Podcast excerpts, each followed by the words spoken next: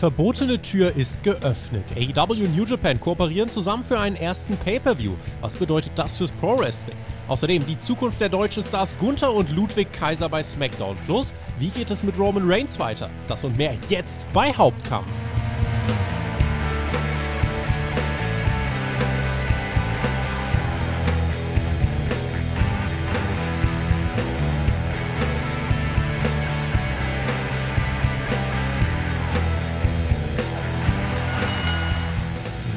Sind zurück nach einer kurzen Aftermania-Pause. Hört ihr wieder Hauptkampf, euren Wrestling-Talk vom Spotify Wrestling Podcast. Heute noch ein bisschen in der Schnief-Edition, aber ich äh, versuche mir nichts anmerken zu lassen. Wir sind auf der Road to WrestleMania Backlash. Double or Nothing wirft ebenfalls seine Schatten voraus. Und wie wir seit dieser Woche wissen, sind wir auch auf dem Weg zur ersten Super Show von All Elite Wrestling und New Japan Pro Wrestling. Das gleich euer Top-Thema der Woche. Und über eure Themen, äh, für die ihr natürlich auf Patreon wieder abstimmen könnt, spreche ich heute mit einem in der Tat ausgezeichneten Gast. Letzten November wurde er von der Landesmedienanstalt NRW für beste Unterhaltung prämiert. Er spricht für Spotify auf dem News-Kanal und ist heute zum zweiten Mal hier mein Gast Tobi Böhle. Ich freue mich sehr herzlich willkommen.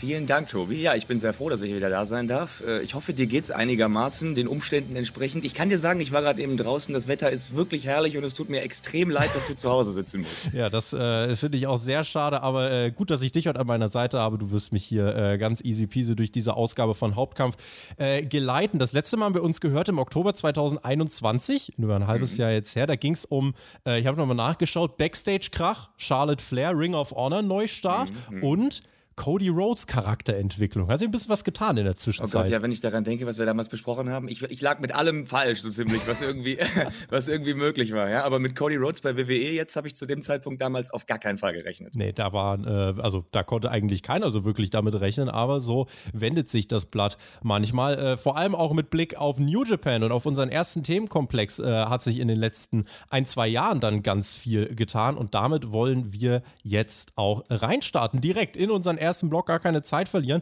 denn AEW und New Japan, die haben angekündigt, am Sonntag, dem 26. Juni im United Center in Chicago, werden sie ihren ersten gemeinsamen Pay-Per-View veranstalten. Forbidden Door heißt das Gerät und äh, Tony Khan hat sich ja jetzt nach dem Kauf von Ring of Honor, äh, wozu er sich ja entschlossen hat, eben weiter auf die Pirsch gemacht. Er trommelt alle zusammen und äh, jetzt sind wir mittlerweile an dem Punkt, dass er eben auch dieses große Traum-Szenario vieler Fans hat wahr werden lassen. Jetzt ist auch New Japan mit am Start. Ähm, ist das jetzt eine Sache, wo du, wo du sagst, boah, Alter, krass, here we are?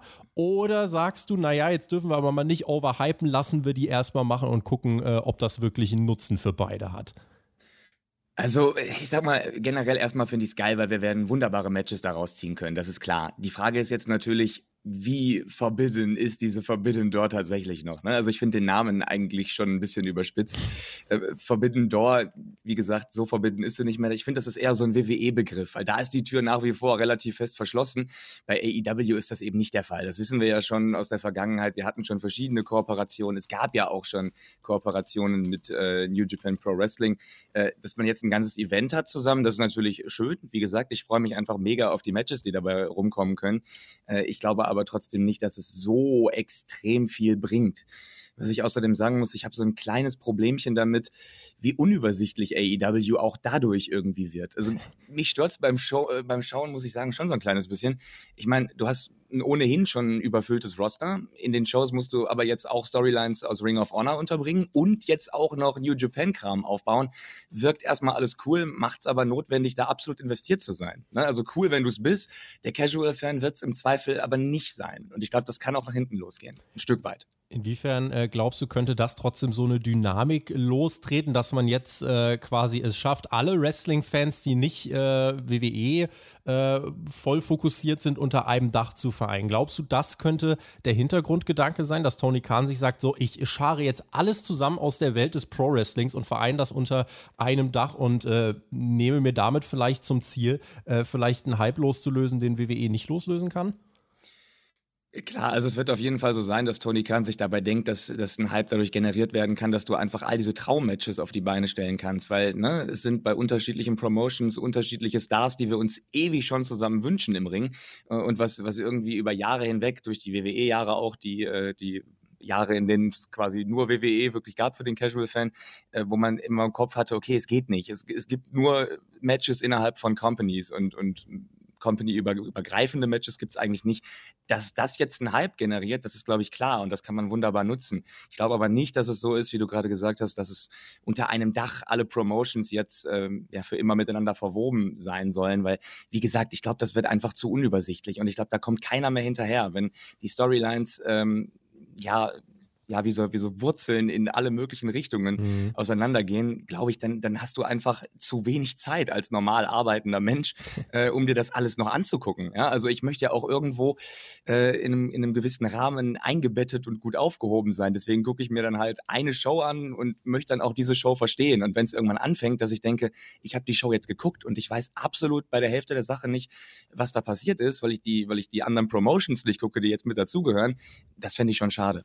Gucken wir uns mal genau die beiden Parteien an, um die es jetzt äh, geht. Weil die große Frage, die ja hier dahinter steht, was bringt das ganze AEW? Und ich habe dazu viele äh, spannende Diskussionen gelesen, mal mehr, mal weniger mit einem verwunderten ähm, Blick. Und immer und immer wieder lese und höre ich, der AEW macht damit im Endeffekt ja nur etwas, was den eigenen Fans ja zugutekommt. Damit bekommt man keine Casuals. Casuals wird jetzt noch ein wichtiges Wort für diesen Blog. Äh, man hat ja auch äh, ein großes Problem mit weiblichen Zuschauern. Das äh, ist ja in der Tat so. Da hängt man gegenüber WWE ja deutlich hinterher.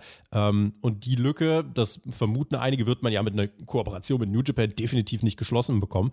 Ähm, wo sich bei mir äh, natürlich die Frage stellt, äh, ne, inwiefern äh, liegen diese Diskussionen richtig, inwiefern liegen sie falsch? Also auch diese Grundsatzfrage, wer schaut denn in den USA überhaupt äh, New Japan? Wie äh, blickst du jetzt darauf, wenn es darum geht, einzuordnen, welchen, äh, welchen Mehrwert vielleicht die Zuschauerbasis von New Japan für All Elite Wrestling haben kann und umgekehrt? Ich glaube schon, dass, also du siehst ja auch daran, dass New Japan ja auch regelmäßig äh, US-Shows veranstaltet. Daran siehst du ja, dass es durchaus äh, Interesse daran gibt, den Markt da irgendwie mitzunehmen. Ne? Also aus, aus japanischer Sicht jetzt glaube ich schon, dass das, dass das was bringt, ähm, dass, dass es Leute geben wird, die dadurch dann New Japan gucken. Ähm, ich glaube, für die, für die AEW-Zuschauer äh, ist es halt cool, aber wie du gerade, du hast gerade den Begriff auch äh, Casual Fans genannt, ich, ich sehe es genau so. Ich glaube nicht, ähm, dass der Zuschauer, der normalerweise nur US-amerikanisches Wrestling guckt, dass der jetzt in großer Zahl dazu überlaufen wird, zu sagen, ähm, ja, ich, ich, ich schaue mir, ich schau mir jetzt auch noch Japan an. Also ich, ich kann mir das irgendwie nicht ganz vorstellen. Ich, wie gesagt, ich, ich glaube, für mich ist es cool, weil ich bin halt, ich bin ja ein Fan, der schon ziemlich viel guckt und, und deswegen freue ich mich drauf. Aber wie viele gibt es dann tatsächlich, die so into it sind, weißt mhm. du? Also ich kann mir vorstellen, dass einfach die allermeisten das jetzt einmal cool mitnehmen, auch als Event. Das ist natürlich super, wenn es dann eine, ein Event ist, auf das man sich freuen kann, das man sich angucken kann und dann aber wieder ein bisschen Abstand davon nehmen und sich auf seine eigene Sache konzentrieren als Company. Ähm, aber wenn es darüber hinausgeht, dann glaube ich nicht, dass das viel bringt auf Dauer, auf lange Sicht. Ein Event ist eine coole Werbung für beide Promotions. Ne? Mhm. Äh, das glaube ich schon und dass das was bringt. Aber wenn du es jetzt längerfristig durchziehst und dass die Stories irgendwie so extrem verwoben sind, ich finde es jetzt ja manchmal schon anstrengend. Ich glaube nicht, dass das viel bringt. Das Ganze bringt ja noch eine andere Sache unter anderem mit sich. Äh, die AW-Shows laufen ja mittlerweile auch auf äh, dem New Japan Network, New Japan mhm. World. Das ist vielleicht was für den Hinterkopf. Und wenn man äh, über New Japan jetzt nachdenkt, also da gibt es natürlich äh, Menschen wie uns, die da schon gelegentlich mal reinschauen, gerade zu den großen Shows. Und da weiß man dann eben, einige wissen das nicht, aber äh, wenn New Japan in den Tokyo Dome einlädt, unter normalen Bedingungen, äh, keine Pandemie und so weiter, da kommen schon mehrere 10.000 Leute zusammen. Also wer sich jetzt fragt, ist denn New Japan wirklich nur was für kleinen Turnhallen-Catch in den USA? Nein, dem ist nicht so. Das ist Punkt eins. Ähm, Punkt zwei, und das finde ich spannend, weil ich bin jetzt, weiß Gott, keiner, der äh, super viele New Japan-Shows schaut, aber selbst ich weiß, und das, das finde ich äh, interessant mit Blick auf die ganze Diskussion, der Frauenanteil im Publikum von New Japan Pro Wrestling ist deutlich größer als der Frauenanteil bei All Elite Wrestling. Ähm, ergo allein in dieser Hinsicht ist diese Kooperation zumindest mal nicht komplett undurchdacht, kann ich mir vorstellen. Es sind halt jetzt keine US-Zuschauer, aber man erreicht damit, glaube ich, deutlich mehr äh, weibliche Zuschauerinnen, eben dann aber in einem, äh, in einem anderen Land, was aber erstmal partout nichts äh, Schlechtes sein muss. Und äh, damit erschließt man ja neue Zielgruppen. In den USA ist New Japan jetzt kein Mega-Draw. Dennoch wurde zum Beispiel mit einer äh, Ring of Honor kooperiert, äh, mit einer Show im Madison Square Garden. Der wurde auch sehr schnell ausverkauft. Etwas, was WWE zum Beispiel seit Jahren nicht mehr geschafft hat. Also ganz so klein ist es, wenn man sich das anguckt, ja dann doch nicht, oder?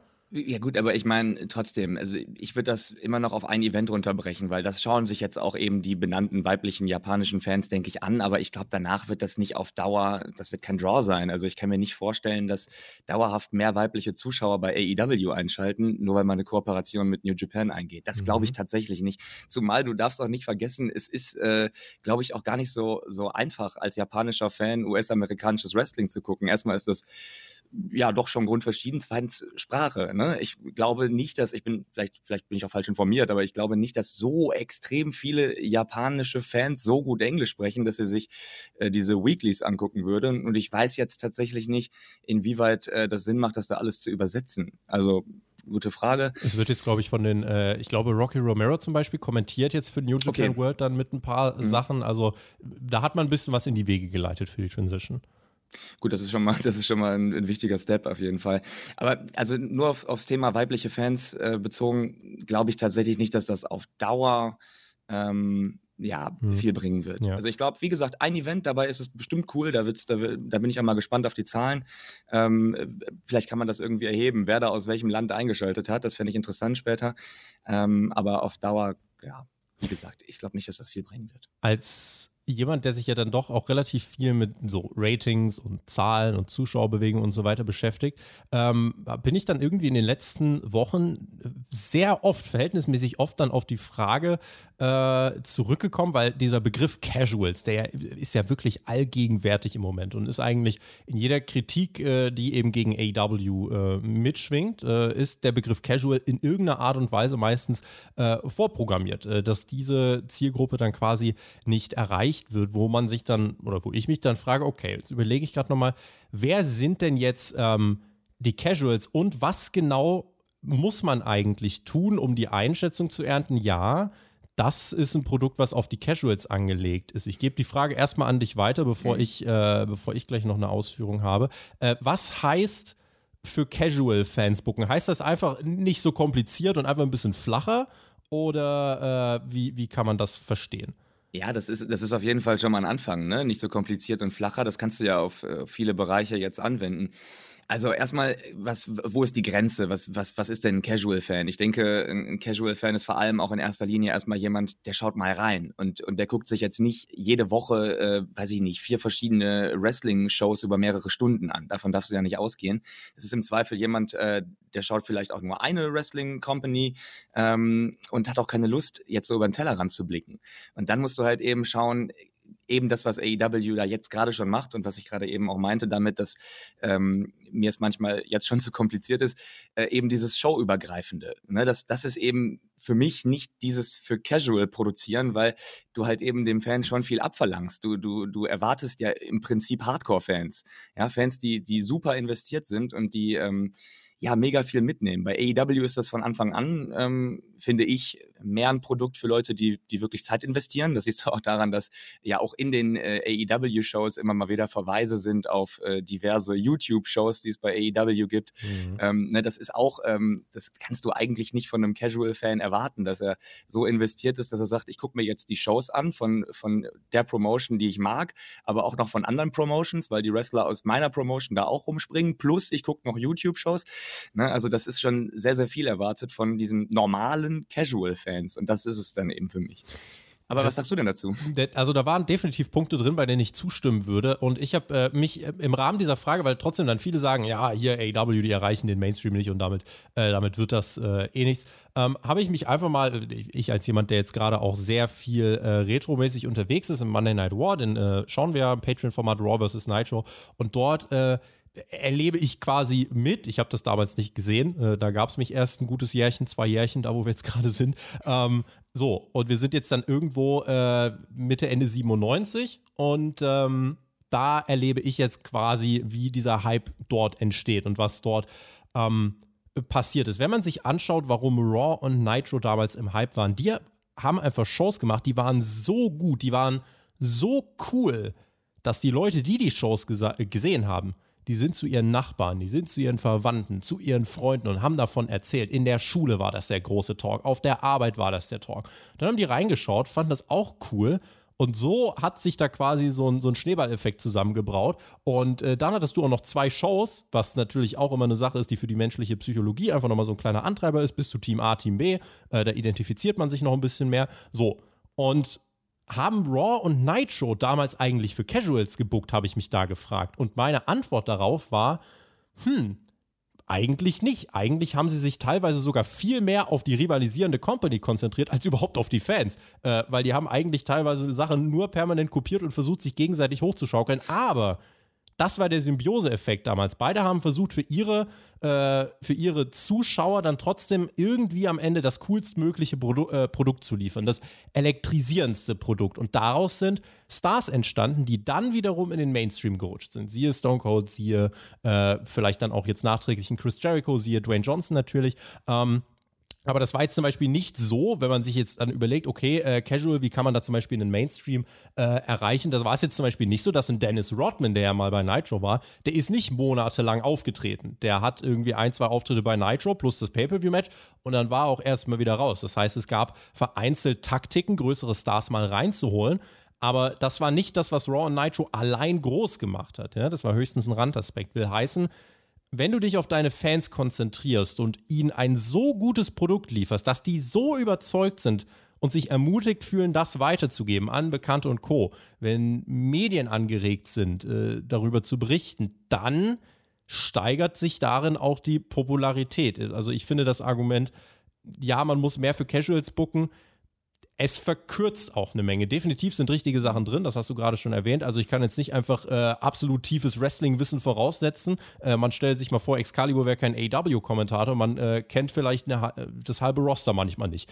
Ähm, wenn, wenn man sich anguckt, was für Leute dann auftreten. Das ist bei Dark und Dark Elevation dann noch schlimmer. Aber jetzt gerade bei dieser AEW und New Japan-Diskussion geht es ja trotzdem im Endeffekt auch so ein bisschen darum, äh, ist das besonders schlau, was AEW da macht und äh, auch New Japan. Aber im Endeffekt bedienen gerade beide Companies extrem ihre Fanbase und geben halt ihren Fans das, was sie wollen. Und ich finde in letzter Sequ äh, Konsequenz, dass das eben schon auch auf so einer jährlichen Basis, vielleicht ein, zwei Events im Jahr, das hast du gerade schon angesprochen, da finde ich das auch wirklich in Ordnung. Es muss jetzt ja. nicht so sein, dass sie äh, sich permanent überschneiden, aber einfach so dieser Aspekt für die eigene Fanbase bucken, das heißt nicht, dass sich die Popularität nicht steigern kann. Also der große Punkt, den ich versuche zu machen, ist, äh, man, es gibt nicht diese eine Variante, um für Casuals zu booken, sondern, und das zeigt eben das historische Beispiel, äh, man schafft es auch, wenn man seine Fanbase mit einem so guten Produkt please, dass sie quasi so aus dem Häuschen sind, auch damit kann man Popularität steigern.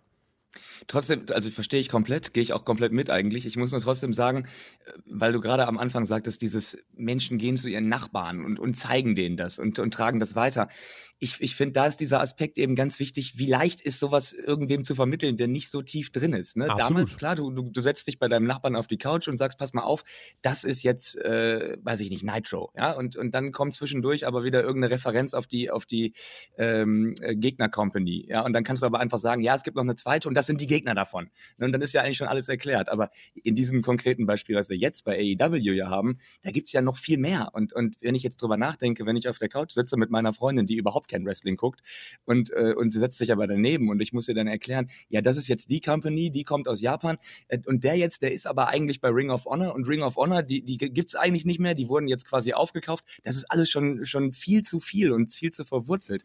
Ich wie gesagt, also ich finde es persönlich finde ich es total geil. Ich würde mir nur wünschen, das hast du aber gerade auch richtigerweise gesagt, ein, zwei Shows im Jahr, das wird ja, wird ja komplett reichen und den Aufbau auch dann da irgendwie drauf beschränken. Weil wenn du das dauerhaft durchziehst, dann wird es, glaube ich, wirklich zu viel für so viele Leute, die einfach nicht so viel Zeit und so viel Interesse haben. Ja, ja. Ich grätsche dann insofern nochmal rein. Äh, wir erinnern uns, Ultimo Dragon, äh, 97, der, auch, der, der kam ja teilweise 96, kam der mit acht, neun Gürteln raus, da wusstest du gar nicht, welche Companies das sind. Mm, ja, das gab es früher auch. Und es, ist, es geht nicht darum, dass die Show von A bis Z komplett oberflächlich ist, sodass jeder äh, Depp, der fünfmal auf den Kopf gefallen ist, das alles versteht und so, äh, geil. Sondern äh, es geht darum, dass du ein paar Anknüpfungspunkte schaffen kannst. Einfach ein, zwei Sachen, wo jemand, der nicht alles weiß, sich trotzdem investieren kann und trotzdem sagen kann, ey, das finde ich cool, das verstehe ich. Das geht gar nicht für die gesamte Show. Aber wenn du das mit einigen Punkten schaffst, dann äh, hilft das schon. Worüber man mehr streiten kann, in meinen Augen, ist dann zum Beispiel, wie das damals erreicht wurde. Denn sicher spielte damals zum Beispiel Character Building abseits vom Ring nochmal eine deutlich größere Rolle als das, was rein im Ring vom sauberen Pro Wrestling passiert ist. Da hat sich die Zeit jetzt insofern ein bisschen geändert. Also damals war es das, was die Zuschauer von Raw und Nitro wollten. Die wollten, dass sich der Sting von da oben abseilt. Die wollten, dass bei Raw das halbe Set am Anfang der Show explodiert. Heute, zumindest jetzt bei AW im Beispiel, will ja der Großteil der Fanbase einfach nur dieses starke Pro-Wrestling. Die freuen sich ja drauf. Also das muss jetzt nicht der äh, zwingende Ausschluss sein. Aber wenn du ein, zwei Anknüpfungspunkte hast, die jeder verstehen kann, kann das schon reichen, um diesen von mir beschriebenen Effekt loszutreten. Ja, nochmal ganz kurz, damit das klar wird. Ich, also ich finde es super, ne? Also ich, ich finde es wirklich, weil ich die ganze Zeit so dagegen argumentiere, aber ich, ich finde es wirklich gut. grundsätzlich finde ich super. Was, was, auf welches Match würdest du dich denn am meisten freuen, was jetzt zustande kommen könnte? Ja, da, es sind ja jetzt so perverse Paarungen wie ja. CM Punk gegen, äh, gegen Okada möglich. Also ja. da kannst du ja generell die, die Liste an Dream Matches, die platzt ja aus allen Nähten. Du hast einen Danielson, den du gegen Osprey stellen kannst, äh, Eddie Kingston gegen, keine Ahnung, Ishii, Suzuki oder hast du nicht gesehen? Es sollte, glaube ich, auch mal Suzuki gegen Cassidy geben, bei irgendeinem Janela Spring Break, bei irgendeinem Mania-Wochenende mhm. vor zwei Jahren. Äh, du kannst 100.000 Sachen machen. Äh, du kannst. Äh, ja, weiß nicht, äh, Chaos kannst du äh, reinholen gegen House of Black oder äh, du kannst natürlich den Bullet Club stellen gegen die Elite. Du kannst 50 ja, Suzuki, Suzuki Gun gegen, gegen Blackpool Combat Club, das wäre natürlich auch ja, geil, ne? Ja, also es gibt so viele Möglichkeiten, ja, absolut, total geil. Richtig, und da könnt ihr uns natürlich auch gerne nochmal eure Paarungen in die äh, Kommentare schreiben, also worauf ihr euch am meisten freut und welche Superstars da für euch essentiell ähm, sind. Das wäre jetzt meine Frage noch an dich. Was sind für dich so die absoluten Keyplayer, die dabei sein müssen? Äh, wie wahrscheinlich äh, hättest du es wahrscheinlich, dass ein, ein, CM Punk sich jetzt vielleicht einen Titel holt und dann einer der Keyplayer wird im Main Event dieser, äh, dieser Show? Muss es dann zum Beispiel auch definitiv so sein, dass ein Okada da auftritt. Äh, muss ein Chris Jericho, der ja zum Beispiel dieses Bindeglied eigentlich ursprünglich mal war, ähm, muss der bei dieser Show auftreten? Also was sind für dich so Personalities, wo du sagst, die will ich bei dieser Show schon unbedingt sehen? Also ich glaube, wenn du, wenn du die Topstars nicht mitnimmst, dann lässt du einfach eine Menge liegen. Ne? Also ich glaube, das musst du schon machen. Ähm, also klar, Okada muss für mich da sein, CM Punk muss für mich da sein, äh, Jericho als Bindeglied, ja, auf jeden Fall. Ne? Und äh, es muss ja auch nicht jeder ein Match haben, mein Gott so. Aber äh, Jericho ist ja auch ein wunderbarer Talker. Ne? Fände ich schön, wenn er einfach da wäre bei dem Event. Aber es gibt auch, es gibt noch Personalien, die, die sind jetzt gar nicht wo ich jetzt sagen würde, das sind jetzt gar nicht so die Topstars, aber ich will, will sie trotzdem irgendwie sehen, weil ich die Paarungen so, so super fände. Also gegen wen könntest du Dante Martin zum Beispiel stellen? Mhm. Ich meine, mhm. der ist jetzt auch wieder Single unterwegs, Darius hat sich schon wieder verletzt, mhm. ne? aber äh, das, das, sind so, das sind so Namen, das sind jetzt nicht die Topstars, aber ich würde es trotzdem gerne sehen wollen. Oder ich weiß nicht, wie fit Kenny Omega jetzt gerade ist, aber, aber ne, ja wenn es geht, bring ihn dahin und, und stell ihn mal wieder mit Kota Ibushi zusammen. Also ob, also ob als Tag-Team oder, oder gegeneinander, ich, das will ich einfach sehen. Also da kommt, also da, da ist erstens extrem viel Neues drin, da ist aber auch äh, extrem viel Historie drin, weil auch na, natürlich auch viele AEW-Wrestler äh, eine New Japan-Vergangenheit haben und äh, damit kannst du spielen. Deswegen will ich die eigentlich alle da haben. Klar, die Frage ist natürlich am Ende des Tages, wie voll laden kannst du so eine Karte, ne, bevor es dann einfach zu viel ist und, äh, und das das Publikum überfütterst. Ähm, aber ich, also ich glaube, da, da ist, da ist äh, schon, schon Platz für ein paar richtige Kracher-Matches und für, für, ein, für, ein paar richtige Hochkaräter. Deswegen gern äh, eine jährliche Sache oder vielleicht auch äh, zweimal im Jahr draus machen, denn dann ja. Äh, kann man theoretisch auch mal sagen, so, jetzt beim ersten Mal war Dante Marte nicht dabei, vielleicht ist er beim zweiten Mal dabei. Ähm, und weil du gerade Kenny Omega angesprochen hast, das, da sehe ich zum Beispiel was, äh, das versteht dann irgendwie auch ein, ein Casual, weil einfach die, wenn, wenn die Atmosphäre das hergibt und wenn du jetzt jemandem sagst, so, Okada und äh, Omega, das waren die, die wahrscheinlich mit äh, die beste Wrestling-Match-Serie aller Zeiten äh, gewrestelt haben. Und dann hast du irgendwie ein Okada-Match und nach diesem Okada-Match kommt Kenny Omega heraus. Und die reißen dort das Dach ab, dann ist das einfach eine große Sache und dann wird das auch ordentlich Aufmerksamkeit bekommen. Ja. Und deswegen, da bin ich nämlich gespannt. Also ich glaube, da sind wir uns einig, wir wollen jetzt nicht, dass New Japan jetzt auch noch in die Shows einfließt, so wie es zum Beispiel jetzt bei Ring of Honor gerade der Fall ist. Ich glaube, das ist aber auch nur ein Übergang, bis Ring of Honor selber eine TV-Show hat. Aber ähm, was man zum Beispiel gern machen könnte, und da darf AEW, finde ich, als Initiator des Ganzen gern auch seine Goodies draus ziehen, ähm, man darf da einen Okada auftreten lassen, äh, man darf einen Omega da zurückbringen und darf damit gern sein All-Out äh, für All-Out ein Match äh, aufbauen. Ja, also ich hoffe ja tatsächlich, dass in diesem Jahr ein paar Sachen sich zusammenfügen, dass man All-Out vielleicht wirklich mal als Stadionshow andenkt. Dann kannst du Punk als Champion äh, dahin schicken und dann vielleicht noch sowas wie Okada gegen Omega auf die Card. Und dann bin ich mir mehr als sicher, dass sich das Ding auch ausverkauft. Und ja. Das sind einfach so Paarungen, da sage ich doch, die wären auf jeden Fall groß und die würde auch ein Casual, wenn du das dem zeigst, der würde realisieren, oh, okay, das scheint wirklich groß zu sein. Deswegen kann aus diesen Super-Shows schon eine Menge an großen äh, Momenten entstehen, eben weil die Vergangenheit der beiden, das hast du gerade schon gesagt, eben so groß ist. Ja, also ne, klar, aber okay, Okada ist auch ein wirklich ein Name. Also ich glaube, auch wenn du jetzt nicht total investiert bist, äh, den hast du zumindest schon mal gehört, wenn du von dir behauptest, dass du Wrestling-Fan bist, oder? Sollte man, also zumindest ja. wenn man sich auch überlegt, äh, oder einfach wenn man mal gegoogelt hat, was war das beste Wrestling-Match aller Zeiten? Äh, ich weiß nicht, ob es eine legitime Top 5 gibt, in der Okada nicht vorkommt. Ne? Also das mal so als Beispiel. Äh, vielleicht eine Frage noch zum Abschluss. Ja. Ähm, es ist ja bekannt, dass WWE eine Partnerschaft mit New Japan wohl seit einigen Jahren äh, in den Blick gefasst haben soll. Wohl auch gerade mit NXT äh, Japan, was da mal kommen sollte vor einigen Jahren, war das wohl ein Thema. Jetzt hat AEW WWE so ja, zynisch gesagt, ein bisschen ausgestochen. Und New Japans Präsident äh, Takami Obari hat jetzt nochmal unterstrichen, äh, AEW, da wurde einfach das größte Verba äh, Vertrauen aufgebaut und hat weiter ausgeführt, AEW has undergone tremendous growth in a very short time frame from a fan's perspective that has a lot to do with meeting the unmet needs of the consumer. Uh, creative matchmaking and exciting wrestling have been able to satisfy fans. Und deswegen äh, eben die äh, Kooperation. Ist das steckt dahinter auch so ein bisschen eine deutliche Absage an WWE und so eine kleine Kräfteverschiebung, äh, wenn es um den Wrestling-Markt äh, vielleicht auch international geht, außerhalb der, der USA, dass dann eben vielleicht WWE gar nicht mehr der absolute Big Player ist, wenn es um die Kooperation geht? Also es, es ist schon eine, eine kleine Ohrfeige für WWE, finde ich tatsächlich dann in dem Fall. Ähm, aber ich, ich verstehe es aber auch äh, grundsätzlich total, weil du musst dir natürlich vorstellen, WWE wird sich, wird sich für immer äh, auf die Fahne schreiben wollen, dass sie der Big Player sind. Und wenn es da Kooperationen mit anderen äh, Firmen gibt, dann wird da immer versucht werden, die, äh, ja, die, die eigene Company irgendwie drüber zu halten und hochzuhalten. Deswegen, ich glaube, das, was wir jetzt da bekommen äh, bei New Japan und AEW, das wird mehr auf Augenhöhe sein und, und einfach schöner funktionieren. Kräfte verschieben, ähm, ja, das, das ist ja sowieso, also es verschiebt sich ja immer weiter, ne? also je, je besser AEW läuft.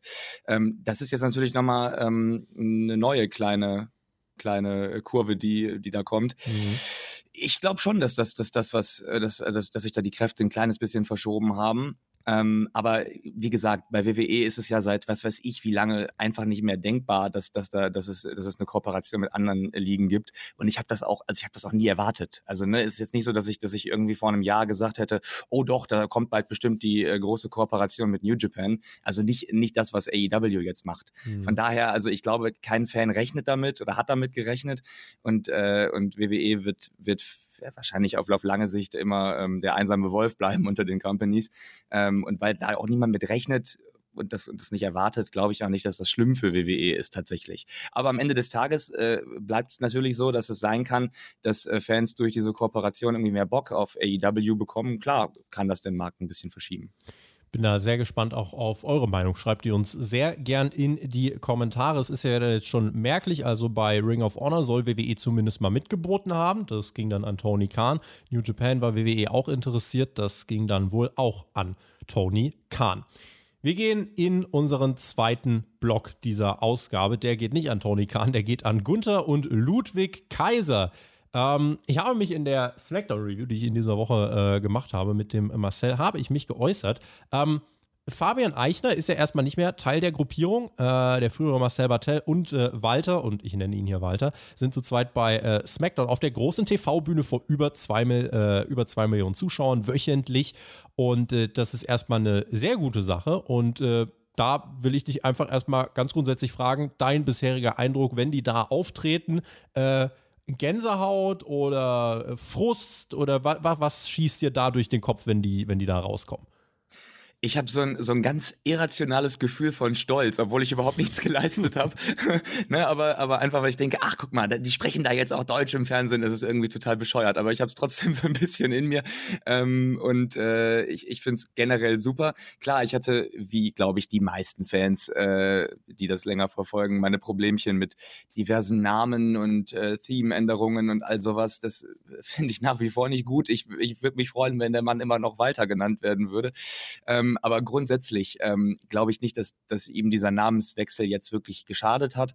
Und äh, der Sprung ins Main-Roster ist bis jetzt, finde ich, super gelungen. Ähm, äh, dass Walter sich jetzt auch körperlich verändert hat, das ist ja auch, ähm, ja, streitbar. Also da haben ja auch alle äh, oder viele eine andere Meinung zu. Ähm, ich ich finde es aber erstmal soweit ganz gut.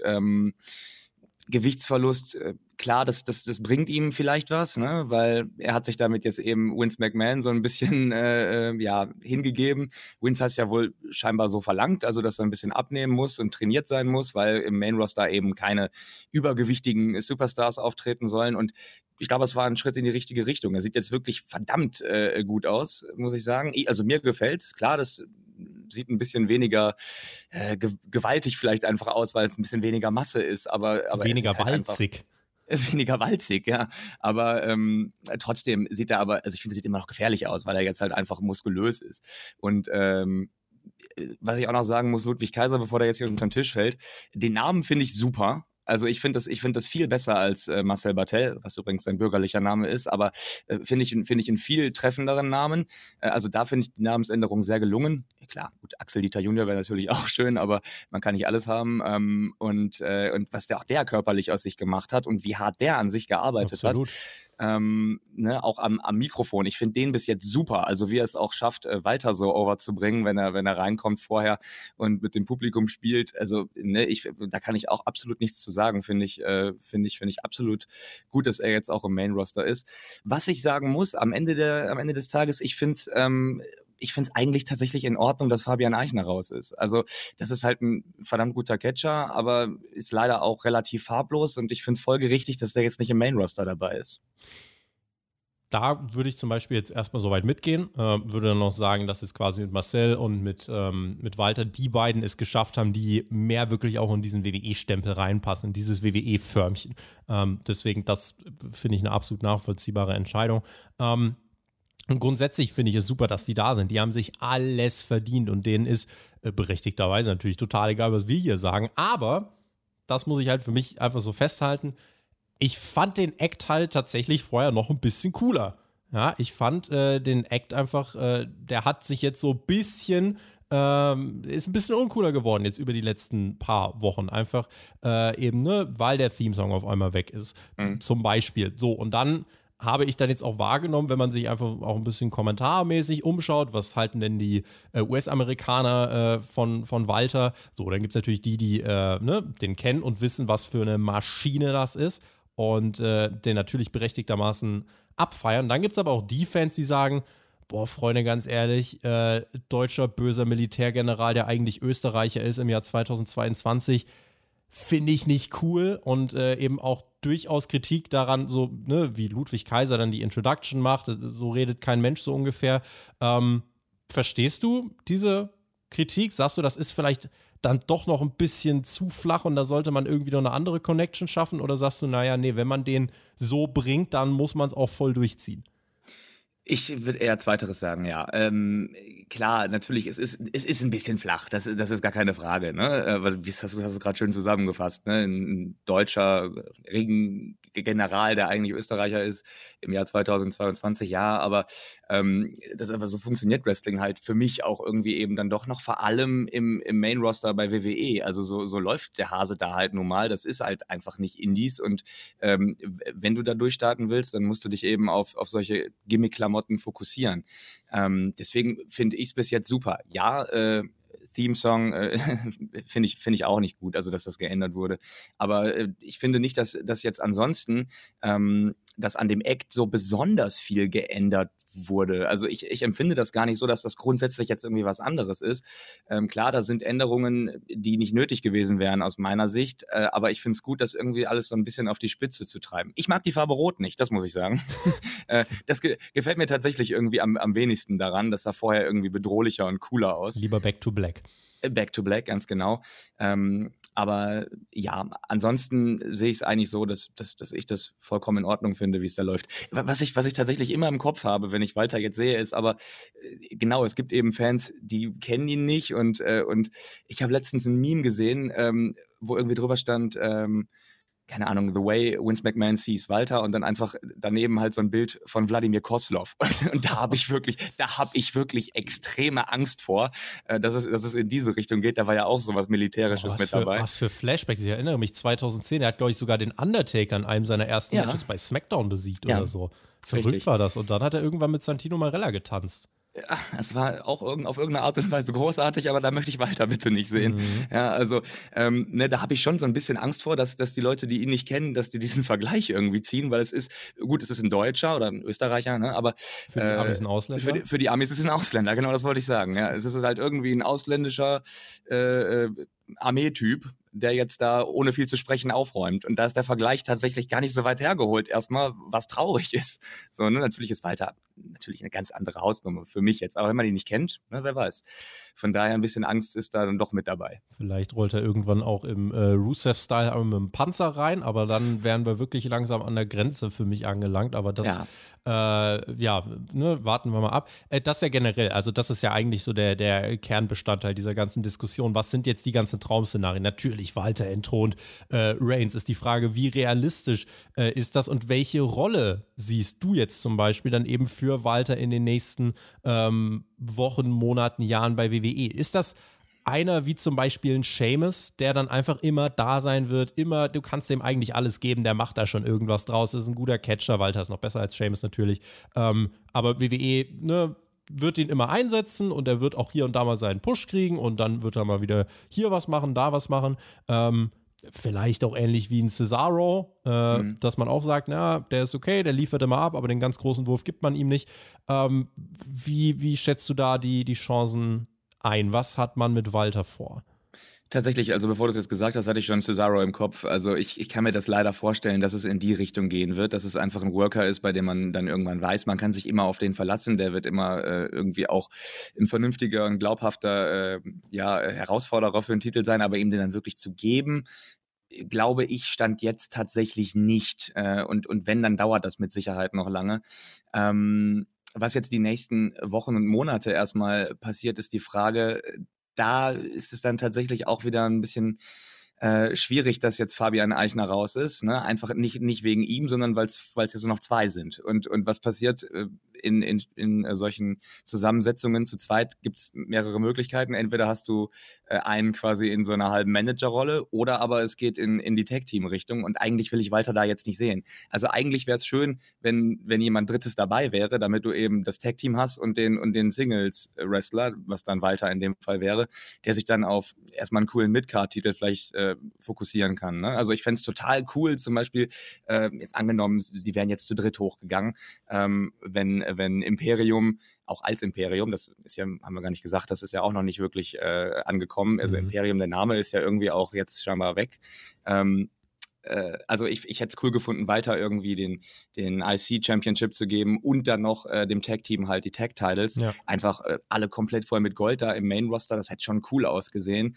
Ähm, das ist jetzt halt erstmal nicht drin. Und äh, weiter dann, ich kann mir halt tatsächlich vorstellen, dass die, dass die den Tag-Titel irgendwann holen und das, da weiß ich nicht, ob ich das so cool finde, weiter als, als Tag-Wrestler dann zu sehen jetzt erstmal. Ich habe gerade äh, mal übrigens geschaut, Cesaro übrigens auch sehr viele Tag-Team-Titel gewonnen, wenn man ja, mit, mit die meisten, glaube ich, ne? Ist irgendwie mit die meisten. Ich gucke gerade also äh, SmackDown Tag Team Championship einmal mit Sheamus, einmal mit Shinsuke Nakamura, Raw Tag Team Championship viermal mit Sheamus, einmal mit Tyson Kidd. Also dieser Mann, äh, ja, wenn ich jetzt noch die, die äh, anderen Tag Team Titel aus nicht WWE mit dazu nehme, dann ist dieser Mann ja wirklich mal der beste Teamplayer aller Zeiten. Nee, worauf ich eigentlich hinaus wollte, äh, Cesaro, der äh, gute Mann, ist ja, äh, ich habe nämlich gerade einfach mal so ein bisschen geguckt wegen, den, äh, wegen dem Altersvergleich. Cesaro ist mhm. 41, äh, Walter, ja, komm, ich mache ein kleines Ratespiel. Wie, wie, was meinst du, Walter? Wie alt ist der gute Mann?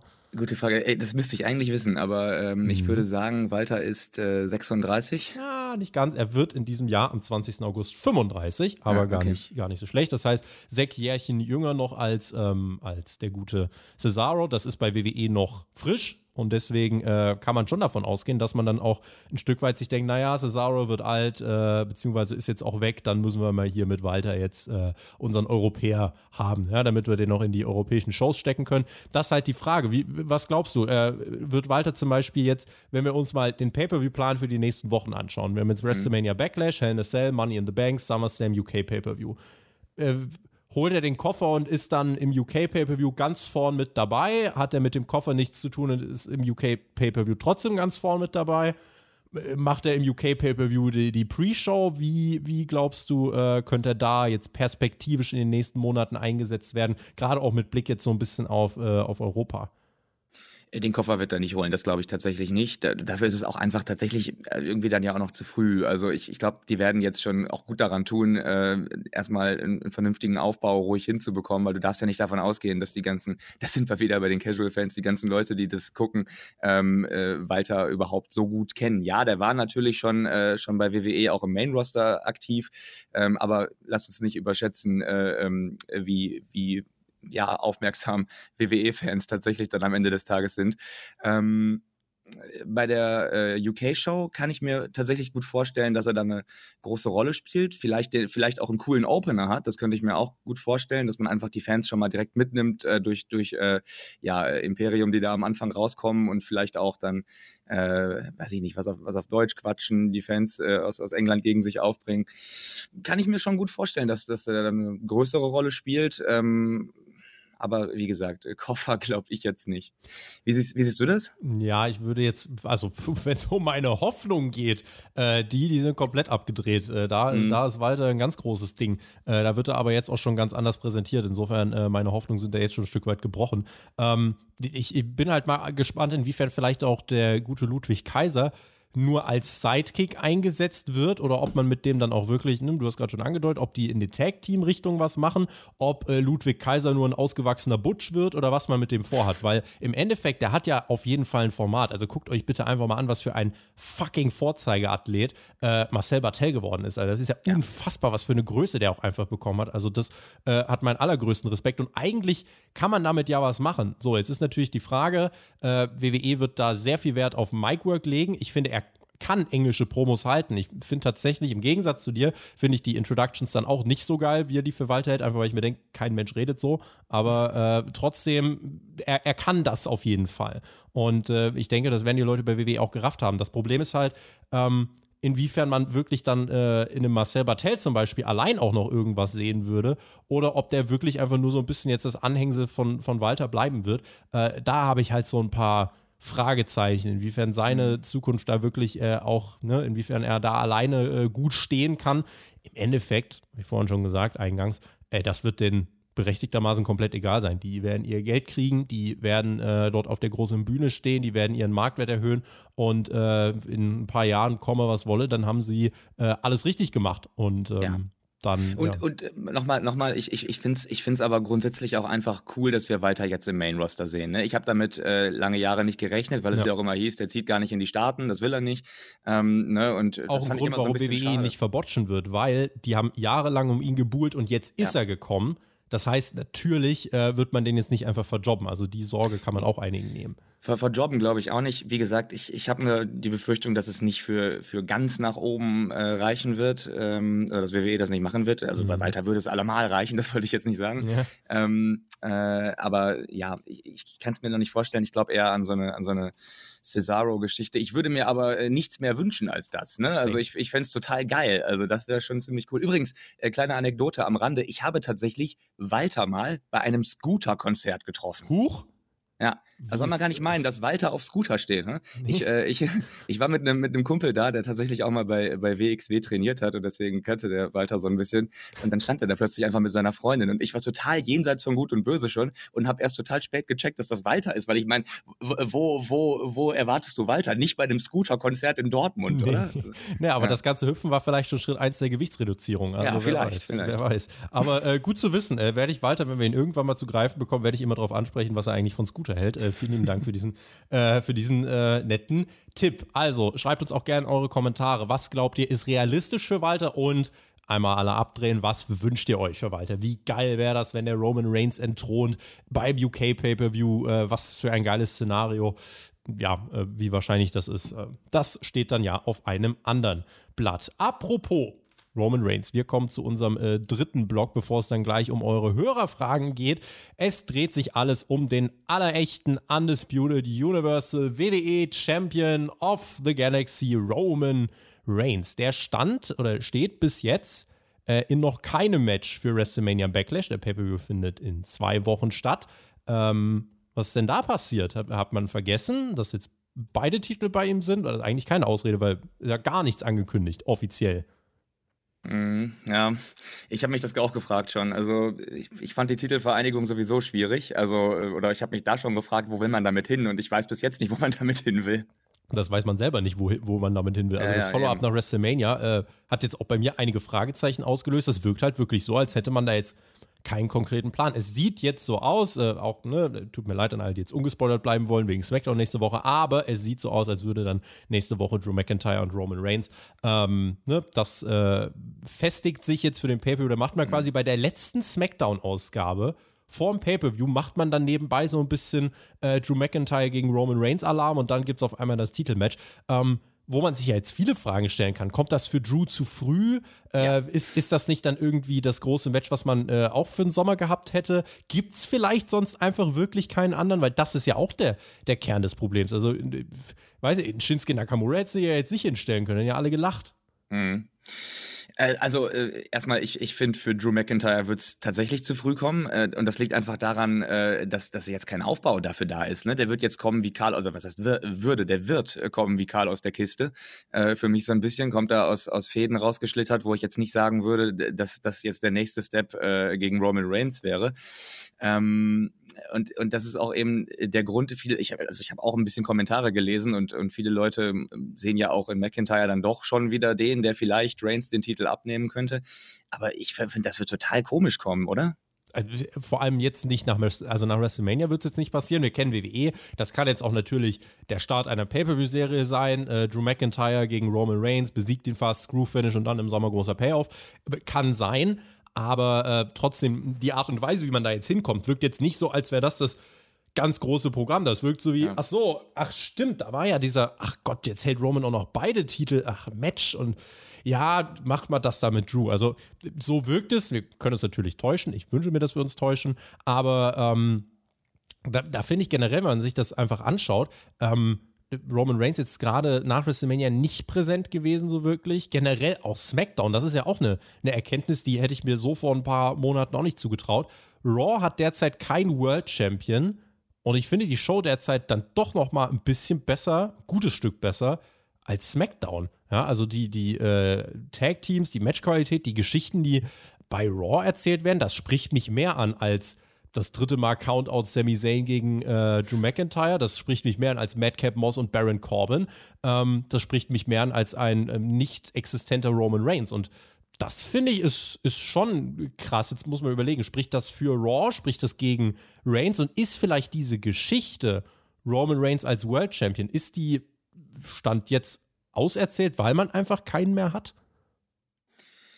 Hm, Glaube ich nicht, nein. Ähm, also äh, generell, wie es bei mir ist, ich sehe das zwar ähnlich wie du, aber ich, ich gucke mir diese, diese Story um, um Reigns und die, und die Usos immer noch gerne an. Also ich, ich gucke jetzt eigentlich, also ehrlich, Hand aufs Herz, ich gucke seit Monaten äh, eigentlich hauptsächlich äh, WWE wegen der Story um Roman, weil ich das immer am interessantesten fand, dann doch irgendwie.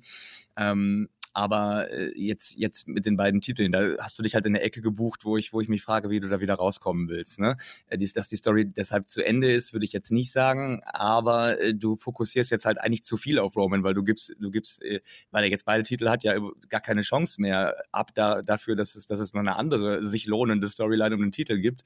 Ähm, so, und das ist schon ein bisschen schwierig. Aber ich, ich glaube nicht, und das ist ja auch die, die Frage, der wir hier irgendwie eine Antwort schuldig sind. Ich glaube nicht, äh, dass es keine Gegner mehr für Roman gibt. Also das glaube ich tatsächlich nicht.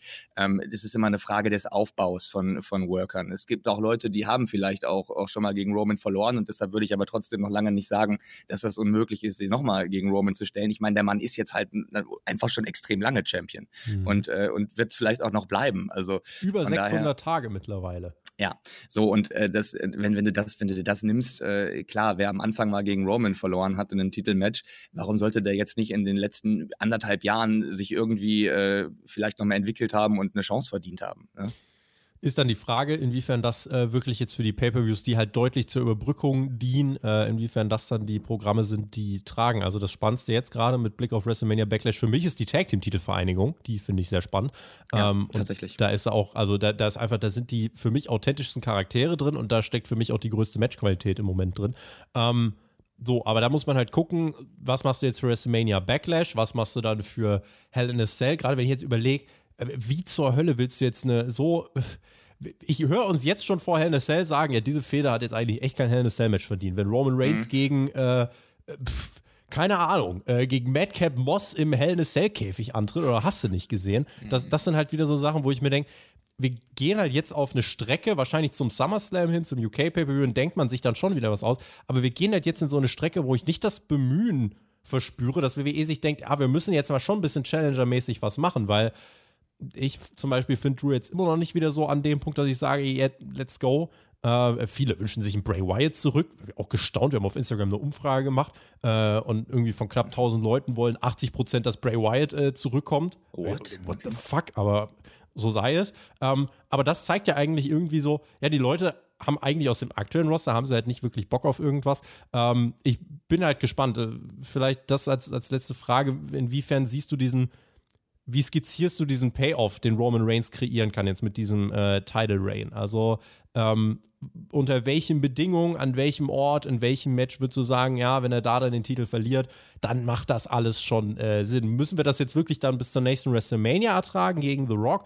Oder, sagst, oder sagst du, nee, das muss man dann irgendwie jetzt schon mal im Sommer so ein bisschen auflösen? Äh, würdest du beide Titel mit einmal wegnehmen? Würdest du Roman zweimal in einer Nacht antreten lassen? Äh, es sind ja ein paar Irrungen und Wirrungen, die sind ja gar nicht so leicht zu lösen.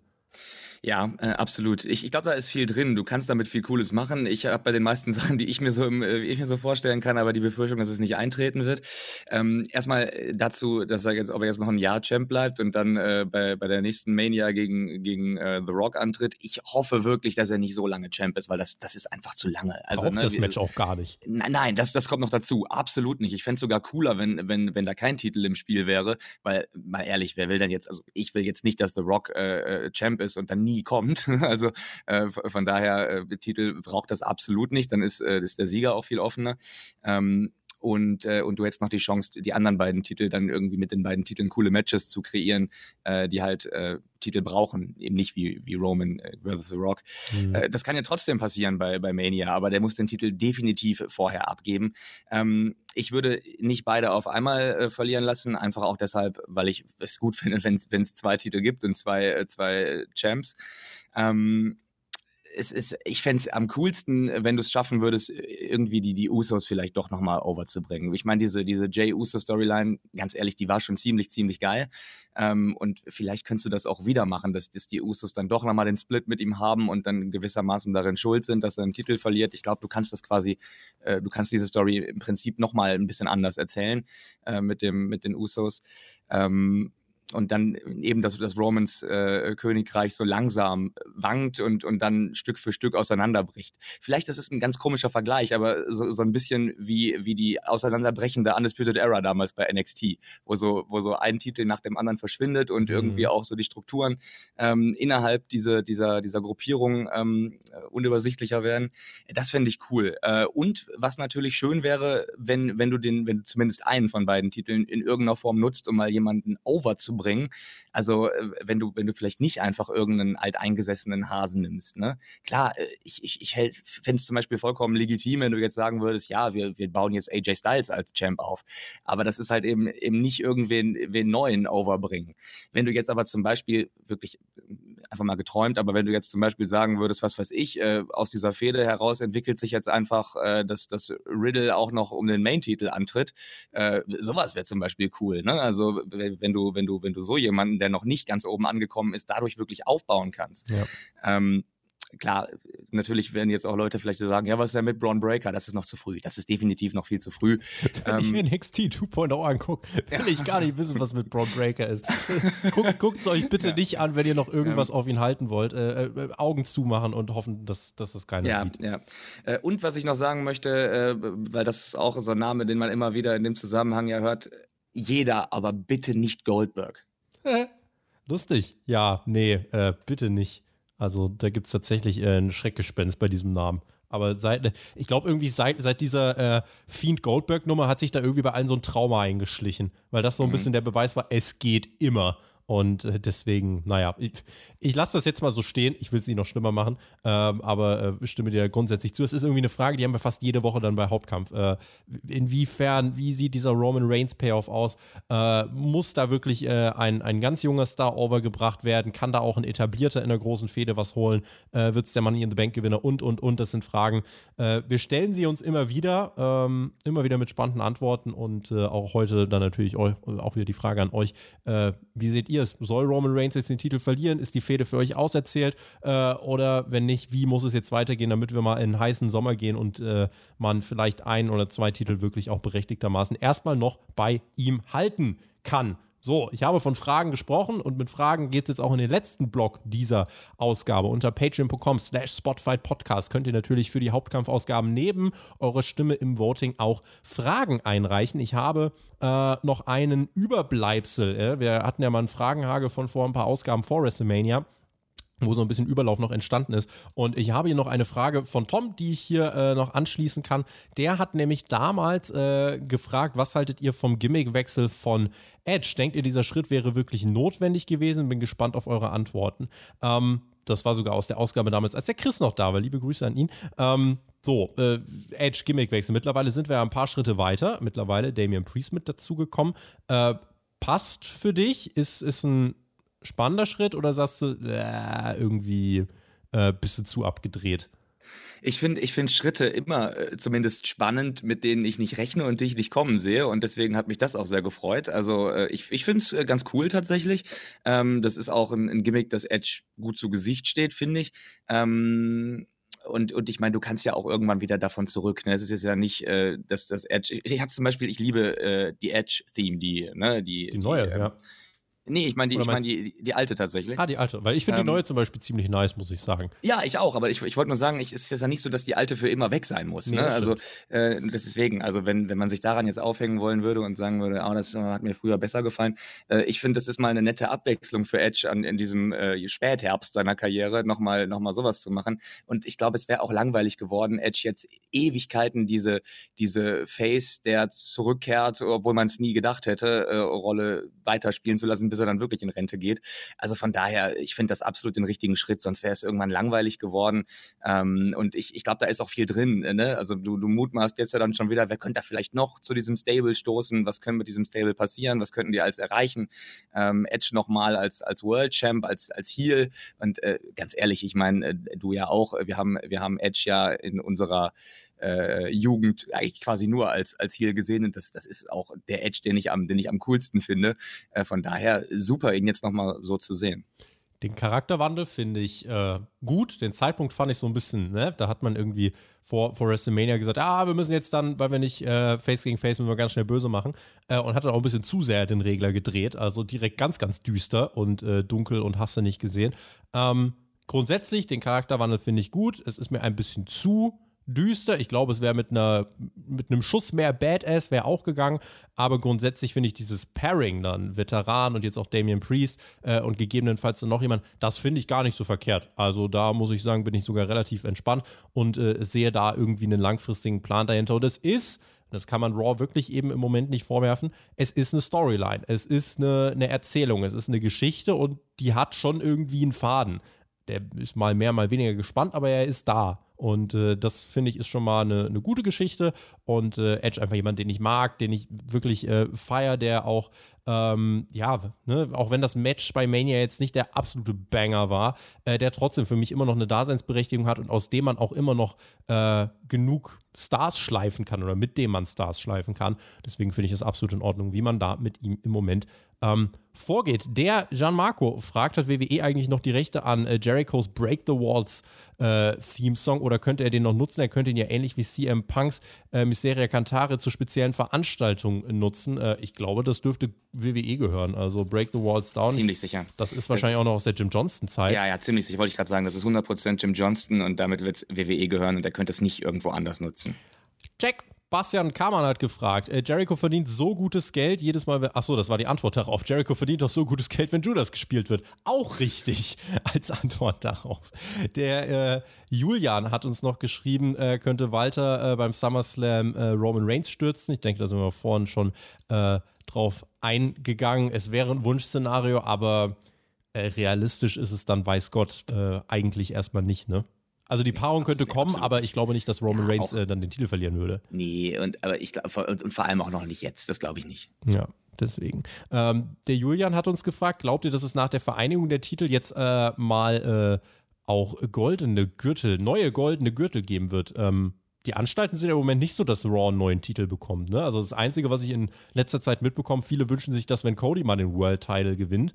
Ähm, mhm. Das übrigens ein Name, den wir jetzt gerade gar nicht erwähnt haben. Ich glaube, wir haben ja. alle noch gar nicht äh, im Kopf den Prozess vollendet und durchdrungen, dass er ja da ist, der könnte tatsächlich jemand legit sein, der Roman Reigns den Titel auch abnimmt. Das, das wäre cool. Und das wäre auch, ganz kurz, wenn wir darauf ja. nochmal zurückkommen wollen, das wäre ja auch äh, ein Zeichen für, für ähm, AEW-Worker, die sich denken, gut, äh, gehe ich jetzt zur WWE oder bin ich dann ja. da Persona non grata? Ja. Ne? Also für, was weiß ich, einen MJF oder, oder einen Wardlow, äh, wo WWE ja Interesse zu haben scheint, wenn die jetzt sehen, Cody wird da World Champ, dann könnten die sich vielleicht denken, oh, warum eigentlich nicht? Ne? Also es könnte auch für für WWE ein cleverer Move sein, Cody zum World Champ zu machen. Ja, und viele wünschen sich, dass Cody dann vielleicht den alten äh, Eagles Belt oder so äh, zurückbringt oder einen alten äh, WWE Belt. Ich denke, das wird nicht passieren, aber ähm, ja. Also ich, ich finde die alten Belts auch cooler. Äh, ich finde die neuen sehen mir zu sehr nach Spielzeug aus. Äh, mhm.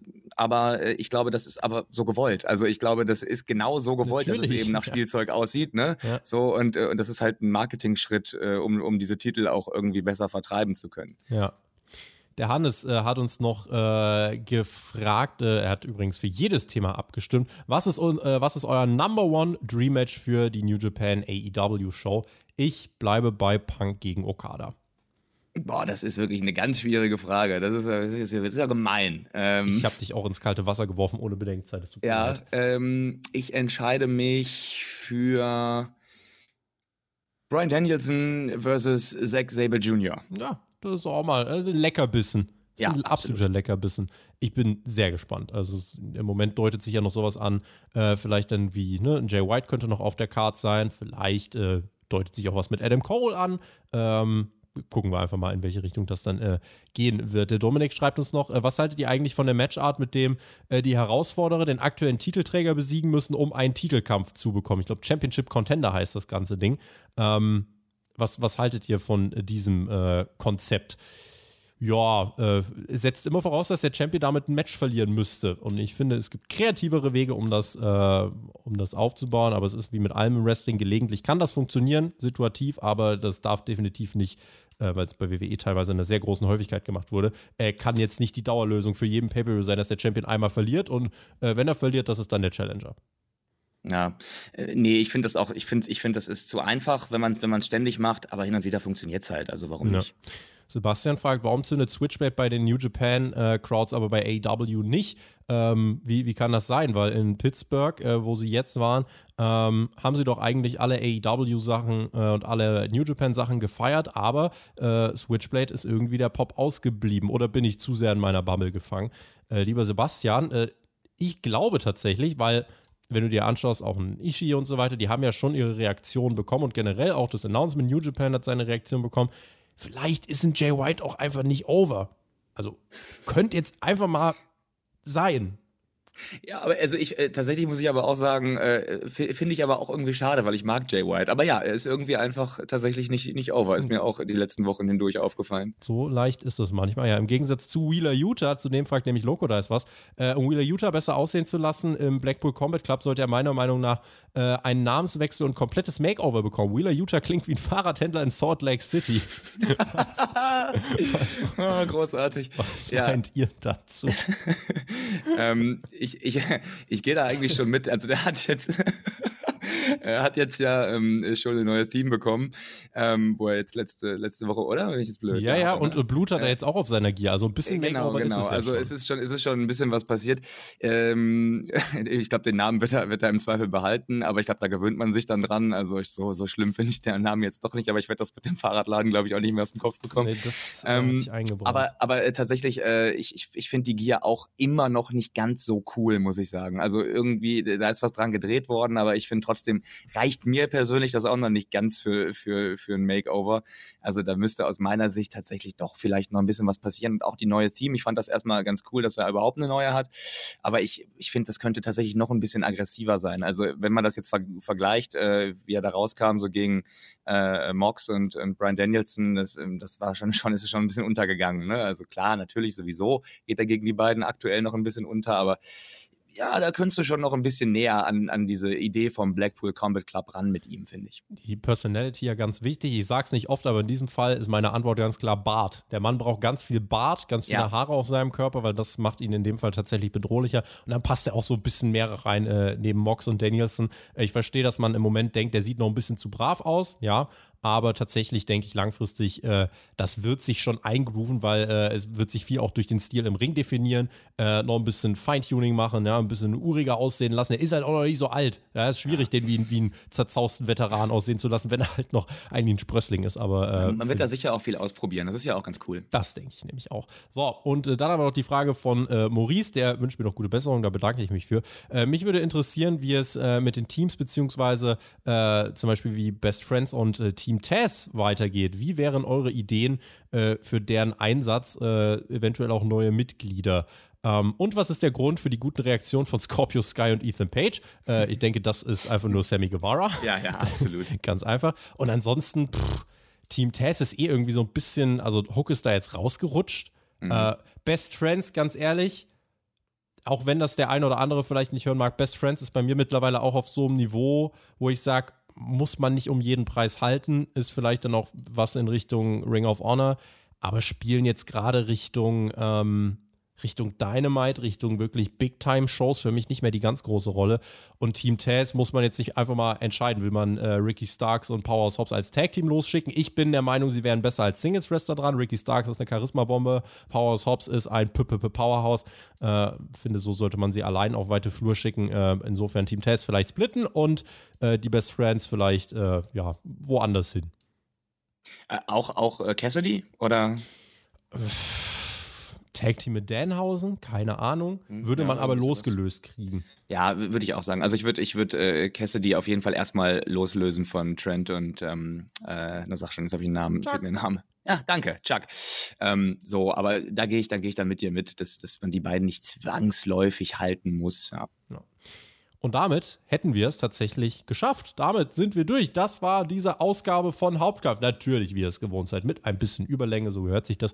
Ähm, aber wir machen jetzt äh, den Deckel drauf. Ich bin sehr gespannt auf eure Kommentare. Wenn euch das gefallen hat, lasst uns doch gern einen Daumen nach oben da. Ich bedanke mich auch äh, bei dir, lieber Tobi, und wünsche dir äh, alles Gute und freue mich schon darauf, wenn wir uns dann das nächste Mal wieder hören. Dir schiebe ich die Schlussworte ganz frech in die Schuhe, so wie ich das hier immer mache. Verbleibe natürlich mit GW, Genieß Wrestling. Ähm, dauert gar nicht mehr so lang. Dann kommen die nächsten großen Pay-Per-Views. Backlash, Double or Nothing und dann eben Forbidden Door. GW, ich bin raus. Macht's gut. Ciao. Ich freue mich, dass ich da sein konnte, wie immer. Ich freue mich auch aufs nächste Mal. Ich wünsche dem Tobi natürlich auch noch eine gute Besserung hinten raus und dass das äh, schnell wieder möglich ist, vor die Tür zu gehen. Äh, euch allen ganz viel Spaß in den kommenden Monaten beim Wrestling gucken. Ich glaube, da ist wirklich eine ganze Menge drin, äh, auch gerade was jetzt New Japan und AEW angeht. Äh, von daher, ich glaube, wir haben wirklich eine super Zeit, um Wrestling zu gucken. Viel Spaß dabei.